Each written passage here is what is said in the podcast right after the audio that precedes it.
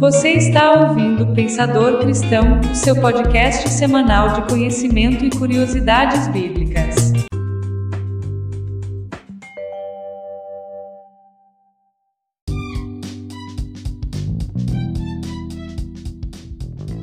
E aí, pessoal, beleza? Eu sou o Pastor Nunes e esse é mais um podcast do nosso Pensador Cristão. Hoje não temos a presença da nossa irmã ilustríssima, irmã Darlene, Viviane Darlene. Mas, todavia, no entanto, porém, nós temos hoje a presença do pastor Alencar de Moraes, que é pastor da Igreja Assembleia de Deus, lá em Água Quente, em Brasília, Ministério Internacional do Guará. pastor Alencar é um escritor, professor, pastor de igreja, né, autor também do livro Predestinação, o fim da guerra. Tema bem interessante. E hoje ele está conosco né, para falar um pouco sobre a reforma protestante. Né, e ele vai abordar alguns pontos né, que ele mesmo vai apresentar. E no decorrer, se tivermos alguma, alguma pergunta, alguma coisa, a gente vai intercalar com ele. Né? Mas para nós, Pastor Alencar, já é uma satisfação tê-lo conosco. Fique à vontade, o microfone é seu. Deixa Deus lhe usar. Amém, homem de Deus. É uma satisfação estar aqui com, com Vossa Excelência, né, homem de Deus, que admiro muito, aí da Igreja Batista Missionária. Eu confesso que eu estava ansioso pela participação da irmã Darlene. É...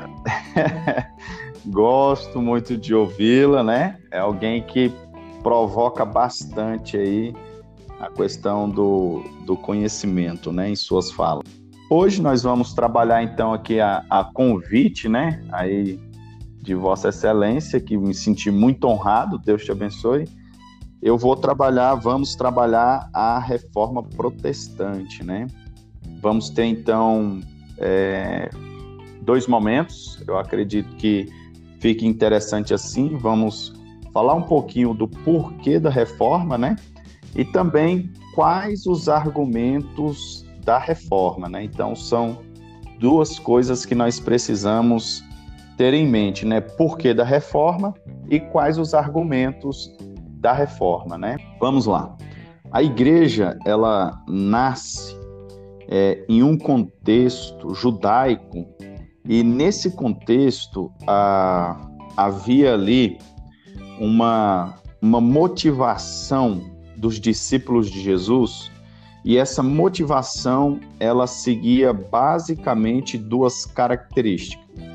A primeira, anunciar a Jesus, e a segunda, aguardar a volta de Jesus. A igreja que nasce, ela era uma igreja em que é, tinha essa, essa percepção de que deveria anunciar o mais rápido possível a Jesus Cristo como Salvador dos homens e também esse mesmo Jesus, Salvador dos homens, que breve viria para levar os seus, aqueles que criam. E diante disso, essa igreja que nasce em Atos, que a gente lê na Bíblia Sagrada, é uma igreja que ela basicamente não trabalhou é, muito a fundo questões doutrinárias, embora nós venhamos encontrar muitas questões doutrinárias, questões fundamentais. Essa igreja ela não trabalhou, ou até mesmo porque ela não teve tempo, os vários aspectos é, de que de fato como deveria ser a igreja de Cristo. Quem mais trabalhou foi o apóstolo Paulo. Dessa forma, quando morrem os apóstolos, né, e até mesmo os pais da igreja, aí é quando começa a fazer os postulados teológicos, né?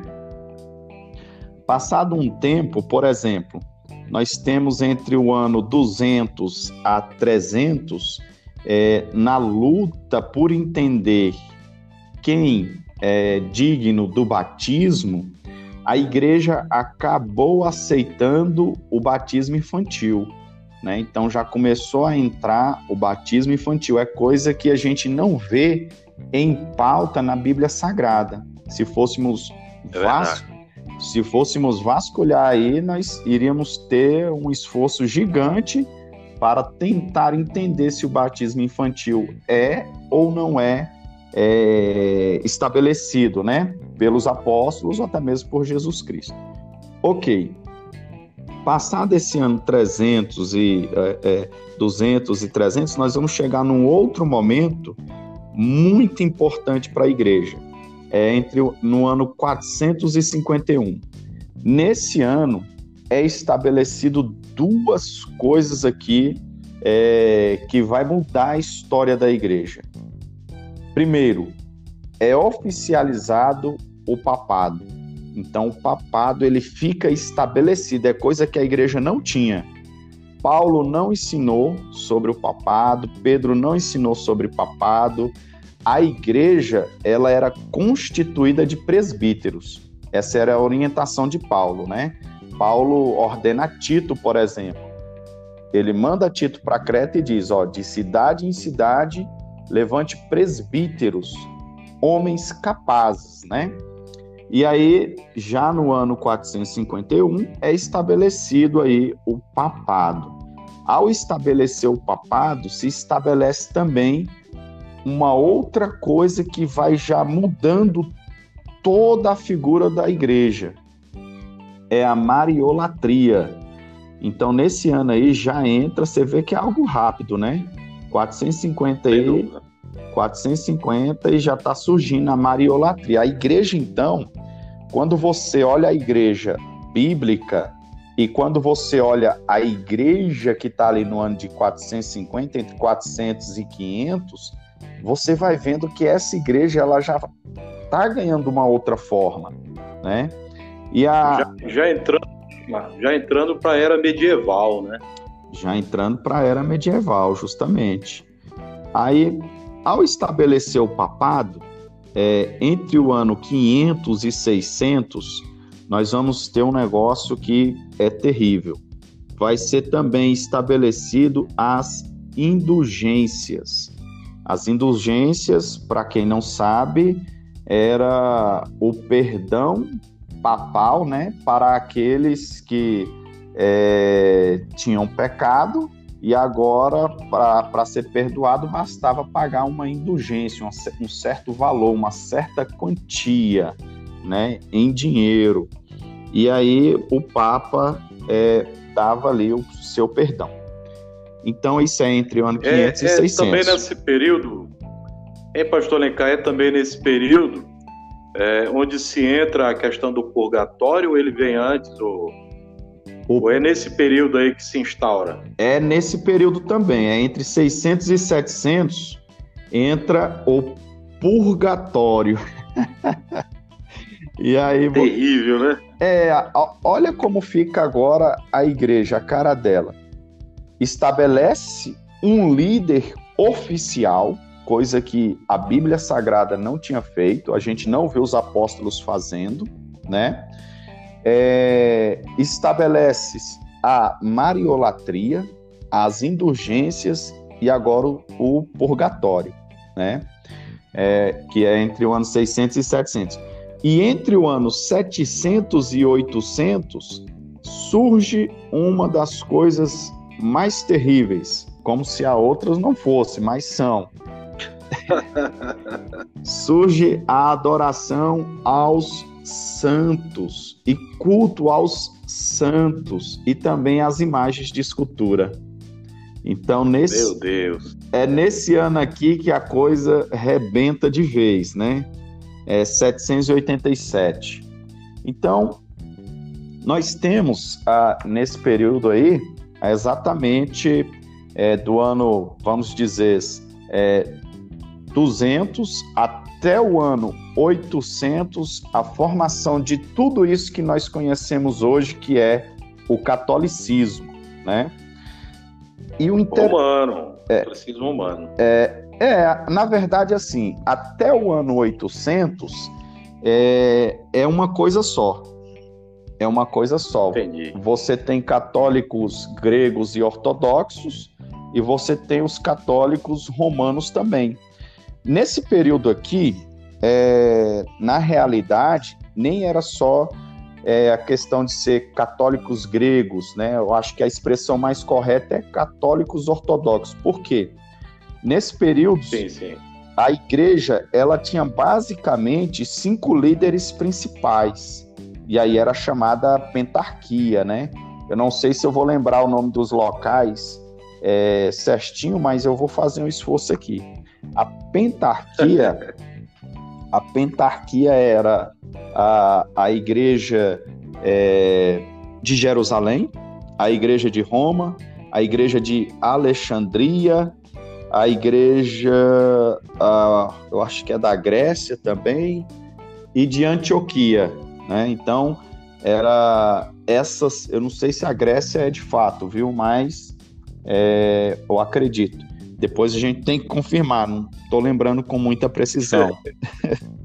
e aí se formou esse braço, era a pentarquia. E eles, ah, em cada região, foi estabelecido então como se fosse um papa, né? Aquele ali era um papa oficial, ele era o responsável pelaquela região. No ano, quando chega no ano 869 por aí, é, surge uma grande discussão, um grande debate na igreja, né? E aí a gente tem os católicos ortodoxos contra os católicos romanos. E por quê? Porque os, os católicos romanos, eles estavam querendo ter a primazia da liderança maior. Eles queriam estar por cima. E aí, com isso, os católicos ortodoxos, eles não aceitou muito essa conversa, não. Então, nesse, nesse período aí, entre o ano 800, que se inicia essa, essa briga aí deles aí, é, mais ou menos ali pelo ano é, 1120 a 150, alguma coisa assim, surge então esse grande cisma né, na Igreja Católica e é a primeira vez que nós temos um racha na Igreja. É a primeira vez. Então se divide a Igreja Católica nesses dois braços: católicos ortodoxos e católicos romanos, certo? Então, e nós estamos aí por volta do ano é, 1100. Chegando no ano 1100, ah, nós vamos ter a Igreja Católica Romana com um império gigantesco e dominando as cidades, os povos, dominando tudo que se tinha à sua volta dentro de uma sociedade, dominando até mesmo os reis, né? Uh, os ricaços estavam dominados pela Igreja Católica e aí nós temos a, uma outra coisa. No ano de 1200 e, a 1250 vem uma das coisas mais terríveis na igreja, na igreja católica. Os leigos ficam proibidos de ler a Bíblia Sagrada. Então os leigos. Essa aí foi pesada. Essa aí rebentou de vez, né? Essa aí acabou com, é. com tudo tirou a palavra de Deus do povo.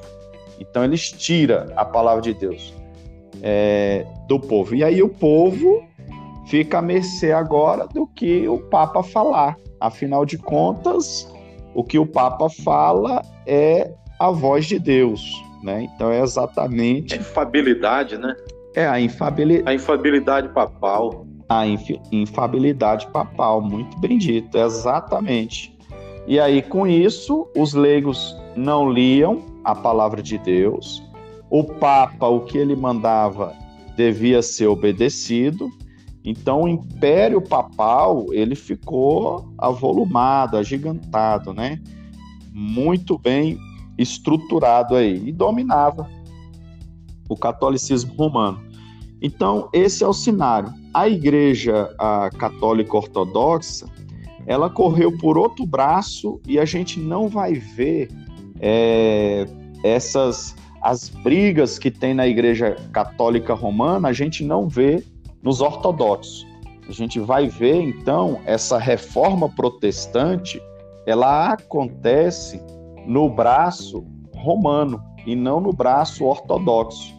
Então, essa briga que se tem, é, que teve, que aconteceu, né, essa, essa, esse desejo de restaurar a igreja, ele acontece na igreja católica romana, no braço romano, que foram dois braços, né? E aí o que, que a gente tem?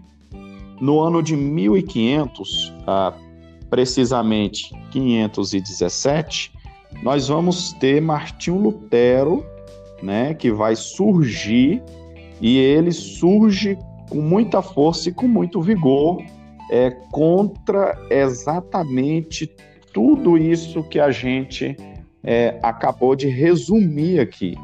Então, esse é basicamente um cenário em que Martinho Lutero vai surgir. Só que o que, que acontece? Por mais que a gente se fale aí dos, dos pré-reformadores, que já pregavam contra né, a, a, a, essas questões dos papas né, e os exageros deles, eles não tiveram muita voz. Lutero, por assim dizer, ele não vem é, desses pré-reformadores. Lutero ele é um monge agostiniano, né? E o que uma figura mais mais isolada, né? Perfeitamente. Ele é uma figura totalmente isolada, sem falar que o local que ele está é um local totalmente escondido na Alemanha. É um local desconhecido, é, é, no meio é no meio rural, por assim dizer. Ele não estava no grande centro para poder fazer tudo que ele fez ele estava num local distante. É mais ou menos é, o que falaram de Jesus. Pode vir, vir alguma coisa boa é, da Galileia? e aí era o... o que que virá em Wittenberg? O que que vai vir dali, rapaz? Não vem nada.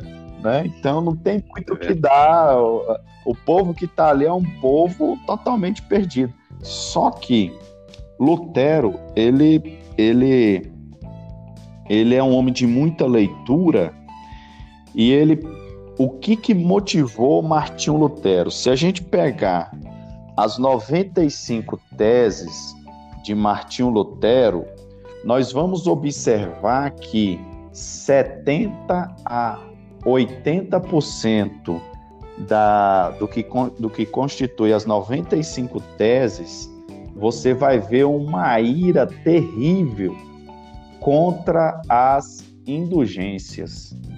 É contra as indulgências. Quando ele vê o elemento oferecendo as indulgências, vendendo as indulgências, sobe uma ira dentro dele de tal maneira que ele é, ele falta explodir. Com isso, ele escreve nada mais, nada menos que 95 teses. E essas 95 teses ele apresenta ah, para os seus para os oficiais da igreja naquele momento, os convidando para um debate a respeito das indulgências. É isso que ele está fazendo.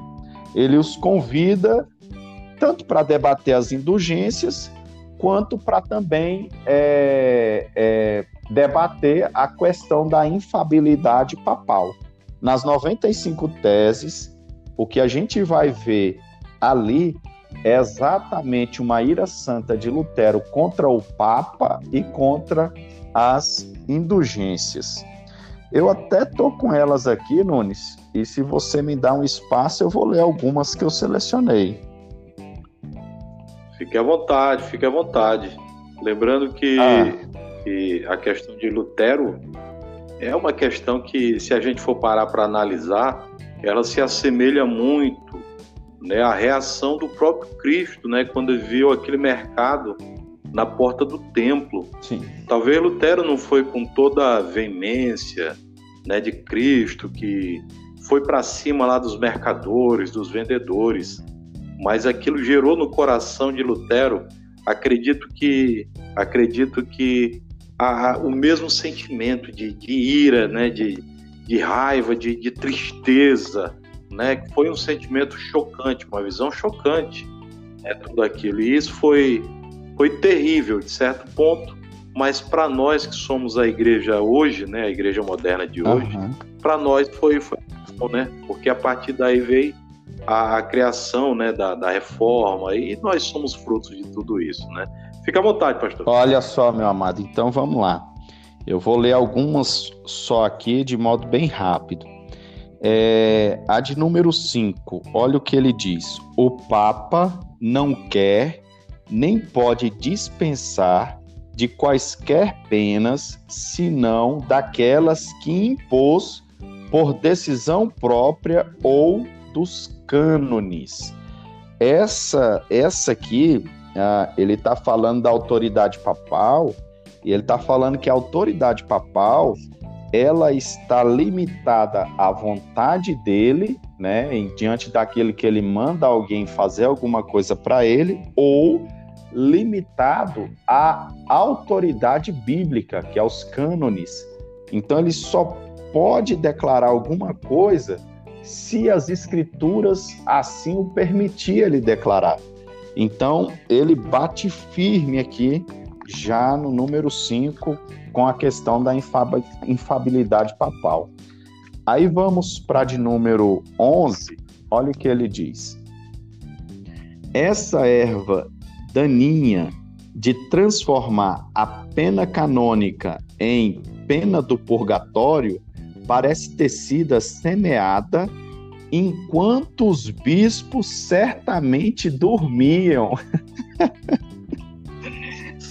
essa, essa aqui foi braba, né? Porque é, a questão da pena do purgatório, né? Aquela pena, a pessoa fez o mal aqui, aí agora vai ter uma pena no purgatório, e dependendo como for essa pena ali, ou do valor da indulgência, você pode sair dali também, né?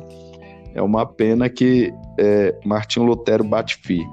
A 21 agora, Mato. Ó, Erram, portanto, os pregadores de indulgências que afirmam que a pessoa é absolvida de toda pena e salva pelas indulgências do Papa.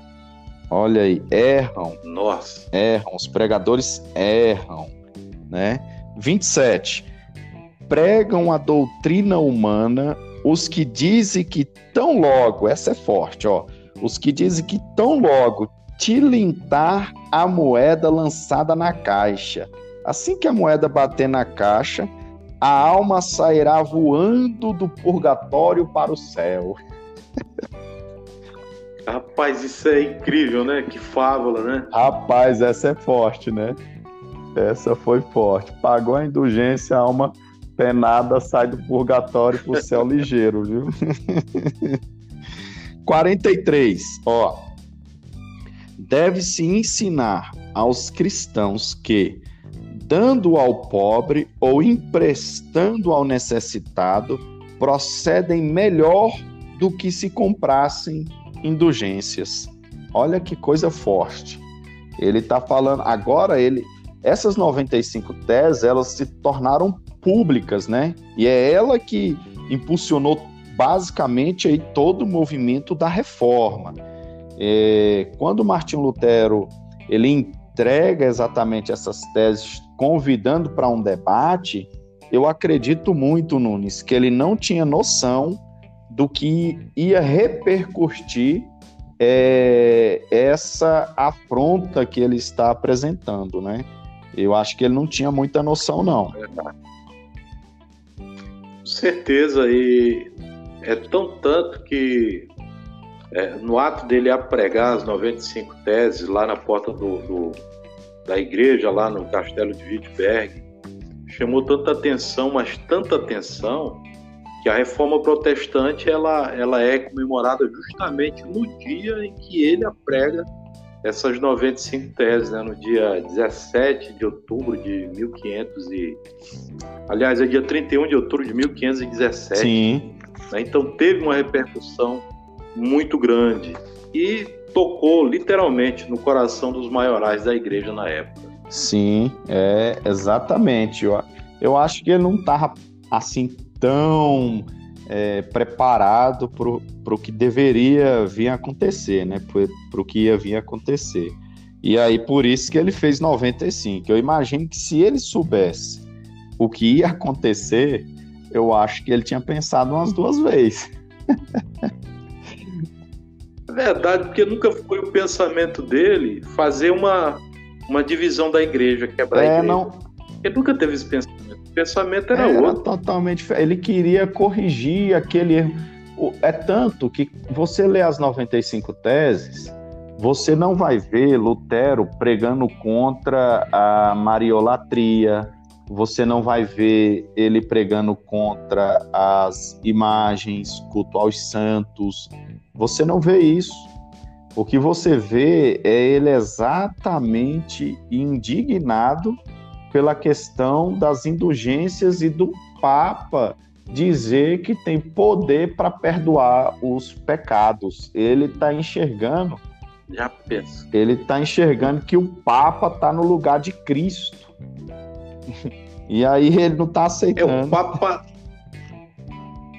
O Papa ele se coloca no lugar de, de, do Espírito Santo, né? Ele se coloca como o vigário de Deus. E vigário, né? Que é o, é o, é o outro, é o consolador, é aquele que tomou lugar, uhum. né? Que está na hegemonia, é o Espírito Santo. Então ele se coloca no lugar do Espírito Santo.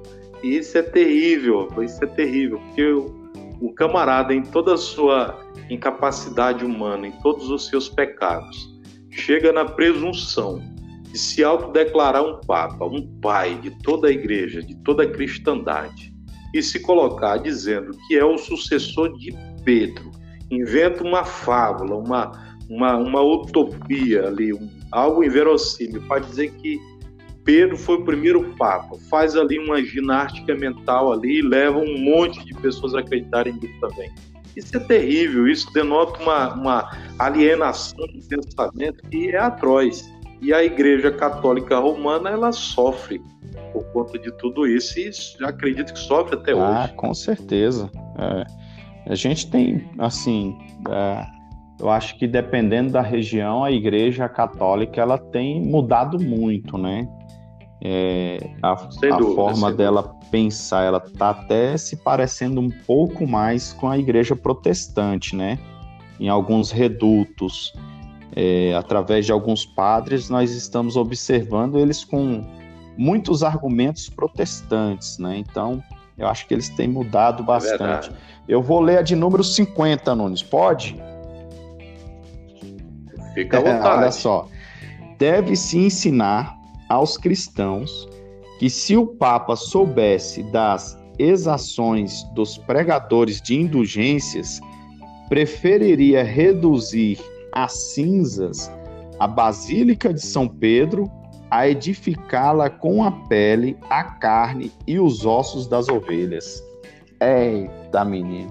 Nossa. Ele, uh, o Papa estava construindo a Basílica de São Pedro e, a, e os pregadores das indulgências, que é o que Lutero fala, havia os pregadores de indulgências, é, estavam explorando o povo, né, pegando a arrecadação para levar para a construção dessa Basílica de São Pedro, né? Agora tem um outro ponto importante aqui, ó, o 54. Ofende-se a palavra de Deus quando, em um mesmo sermão, se dedica tanto ou mais tempo às indulgências do que à própria palavra de Deus. Olha só o que, que acontecia, né? Então, parece muito um pouco com o nosso tempo. Tem gente que gasta muito mais tempo falando de oferta e de dízimos do que propriamente expondo a palavra de Deus, né? Mas a questão da indulgência ela é era muito pior, né? Era mais pesado aqui a questão. Eu vou agora, Nunes, para a leitura do. Tô terminando, 86. E depois eu finalizo. Ó, 86. Do mesmo modo que o Papa, cuja fortuna hoje é maior do que a dos mais ricos crassos, não constrói com seu próprio dinheiro ao menos esta Basílica de São Pedro, ao invés de fazê-lo com dinheiro dos pobres e fiéis. Agora, 93 é a última que eu vou estar tá lendo aqui. Vou deixar 95 de lado. Ó. Que prosperem todos os profetas que dizem ao povo de Cristo: cruz, cruz, sem que haja cruz. é. Lutero, então, amado. Essa aí. Essa foi forte, porque eh, o que ele está falando é que prosperem os profetas, né, de Deus que diz cruz, né, quando não há cruz, ou seja, está em bonança, mas o pregador ainda está pregando a cruz, né? Então é, é, é um ponto forte aí. E aí nós temos então Lutero exatamente com essa perspectiva que eu apresentei aqui nas 95 teses, indo contra todo o catolicismo, império do catolicismo romano, né? Isso não foi de forma nenhuma bem aceito pelos católicos romanos. Eles quiseram e perseguiram Lutero tão rápido, tão logo, porque essas teses dele, ela começou a ser propagada e a única forma de exterminar a, a expansão né, dessas teses que ia contra o Papa e contra todo o império da Igreja que é, católica naquele momento era exterminando exatamente aquele que principiou né? Então Lutero foi bem perseguido, mudou de nome, teve o apoio de um rei, né? Então é, acabou que ficou sendo guardado. Ele conseguiu resgatar a, a Bíblia Sagrada na língua do povo nesse período que ele ficou guardado aí. Então a reforma ela, ela ganhou força porque Lutero ficou escondido e propagavam seus ensinos combatendo todo o papado, né? Então aquilo ali já, já não se podia mais apagar a fogueira que tinha é, iniciado o seu fogo, já era impossível e foi se expandindo, né? Toda essa a ideia da reforma. É, um outro ponto que nós temos ah, na reforma é o que na verdade se chama de base, né? A base ou pilar da reforma, que é chamada aí os cinco solas, né? Os cinco solas, os sim, cinco sim. solas, eles na verdade eles são é um estudo posterior é, que foi feito para identificar qual era a base de ensino dos reformadores. E ao identificar a base de ensino deles, aí então é, apresentou-se os cinco solas, né? É, que é, é, somente a fé, né? Sola fide, é, sola escritura, né? Somente as escrituras, solos cristos, né? E aí falta mais dois aí que eu não estou me lembrando aqui não. Você lembra aí, Nunes? Eu tô Sola gratia, sola Cristo, sola Escritura, sola de glória. Aí, fechou. E... É isso mesmo. É isso é mesmo. Isso mesmo. Né? Então, sola fide, sola Escritura, é, é, sola gratia, solos, Cristos, solos e, Cristos ah, e sola de glória. Esse aí é o pilar que se acha na reforma protestante. Então, Basicamente, é, esse pilar aqui é o que nós vamos ter de argumento, porque é nesse pilar que se enxerga a derrubada exatamente de todo esse comportamento catolicismo romano é, de que você pagando uma indulgência você entraria no céu. Agora entra somente pela fé, né? E somente pela fé que você pode entrar no céu e através do somente Cristo. então, é, então essa se torna de fato o argumento, né? Porque uma coisa é você começar, né? Ele iniciou algo que ele não pretendia começar, mas foi iniciado. E quando ele foi chamado para é, pedir desculpas e tudo mais, ele até disse que ele não podia ir contra a consciência dele, né? Porque ele entendia que aquilo ali é que era o certo, né? E a igreja está totalmente errada em tudo que se fazia. Basicamente é isso aí, meu pastor Nunes. Resumidamente, bem simples. Não, foi, foi top. Muito didático, muito pedagógico. É isso aí mesmo. O intuito do nosso, do nosso podcast é esse: é trazer algo que pode parecer complexo, curioso, mas transformá-lo em algo simples e de fácil acesso né, para os nossos ouvintes aí.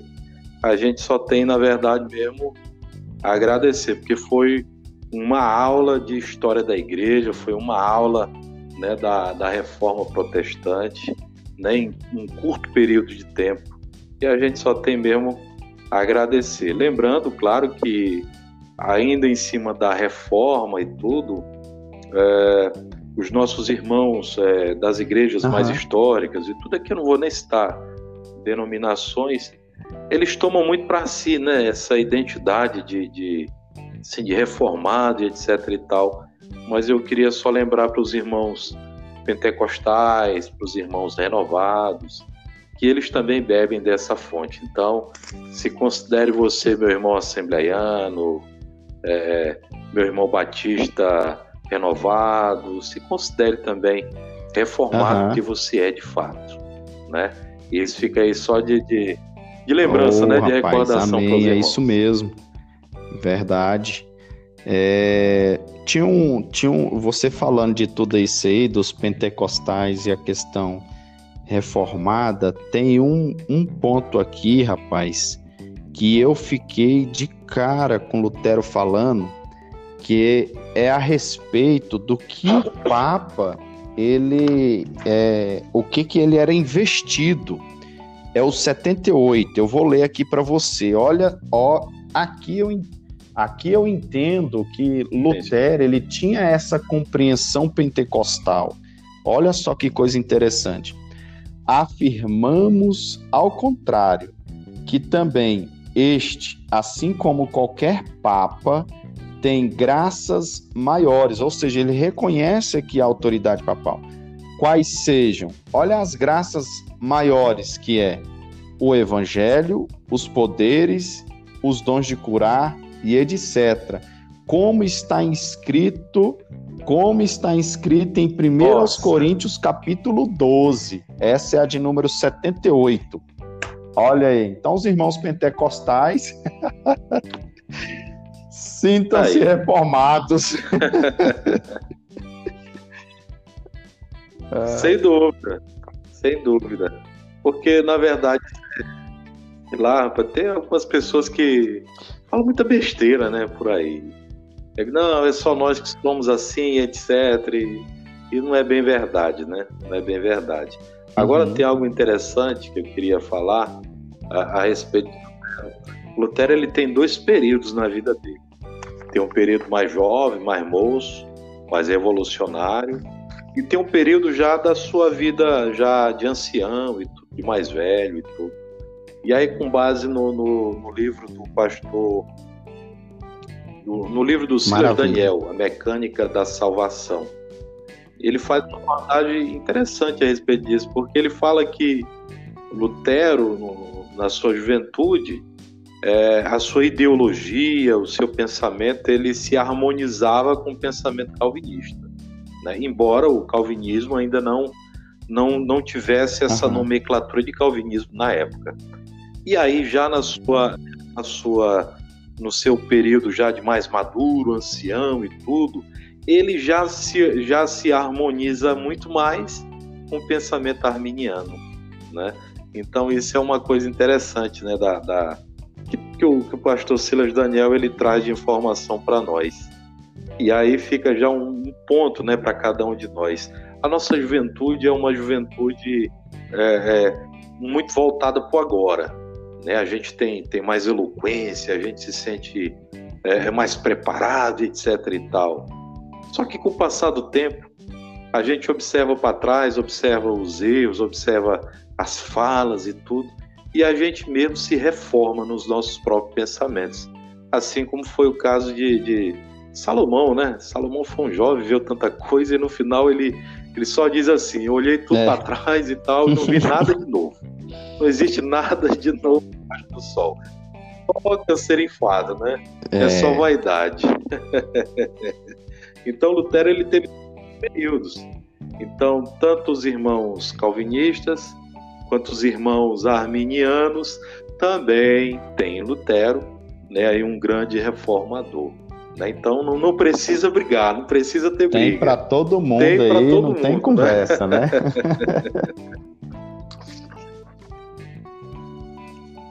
é verdade, rapaz.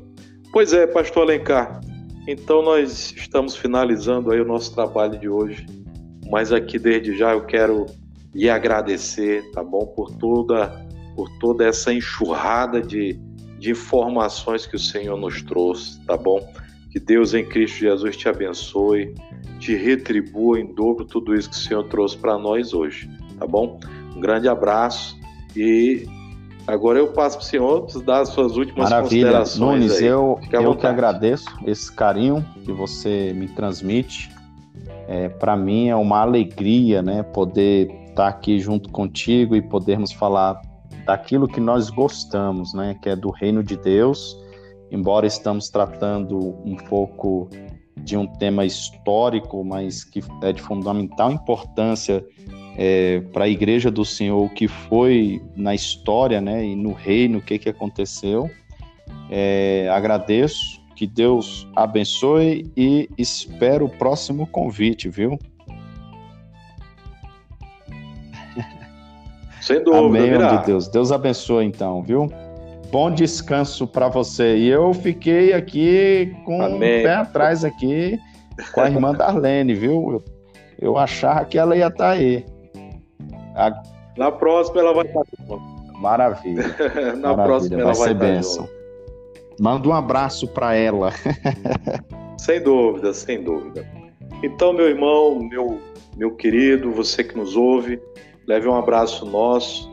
Se você quiser é, compartilhar conosco alguma pergunta, algum pensamento, algum comentário a respeito, quiser enviar alguma sugestão, né, é só enviar para o nosso e-mail, né, pensadorcristão zero arroba gmail.com ou então enviar alguma mensagem para o nosso zap que é o DDD 94 99663 3422 Será um prazer receber o feedback de vocês. Então, até a próxima semana. Fique na paz do Senhor e leve um abraço em nome de Jesus.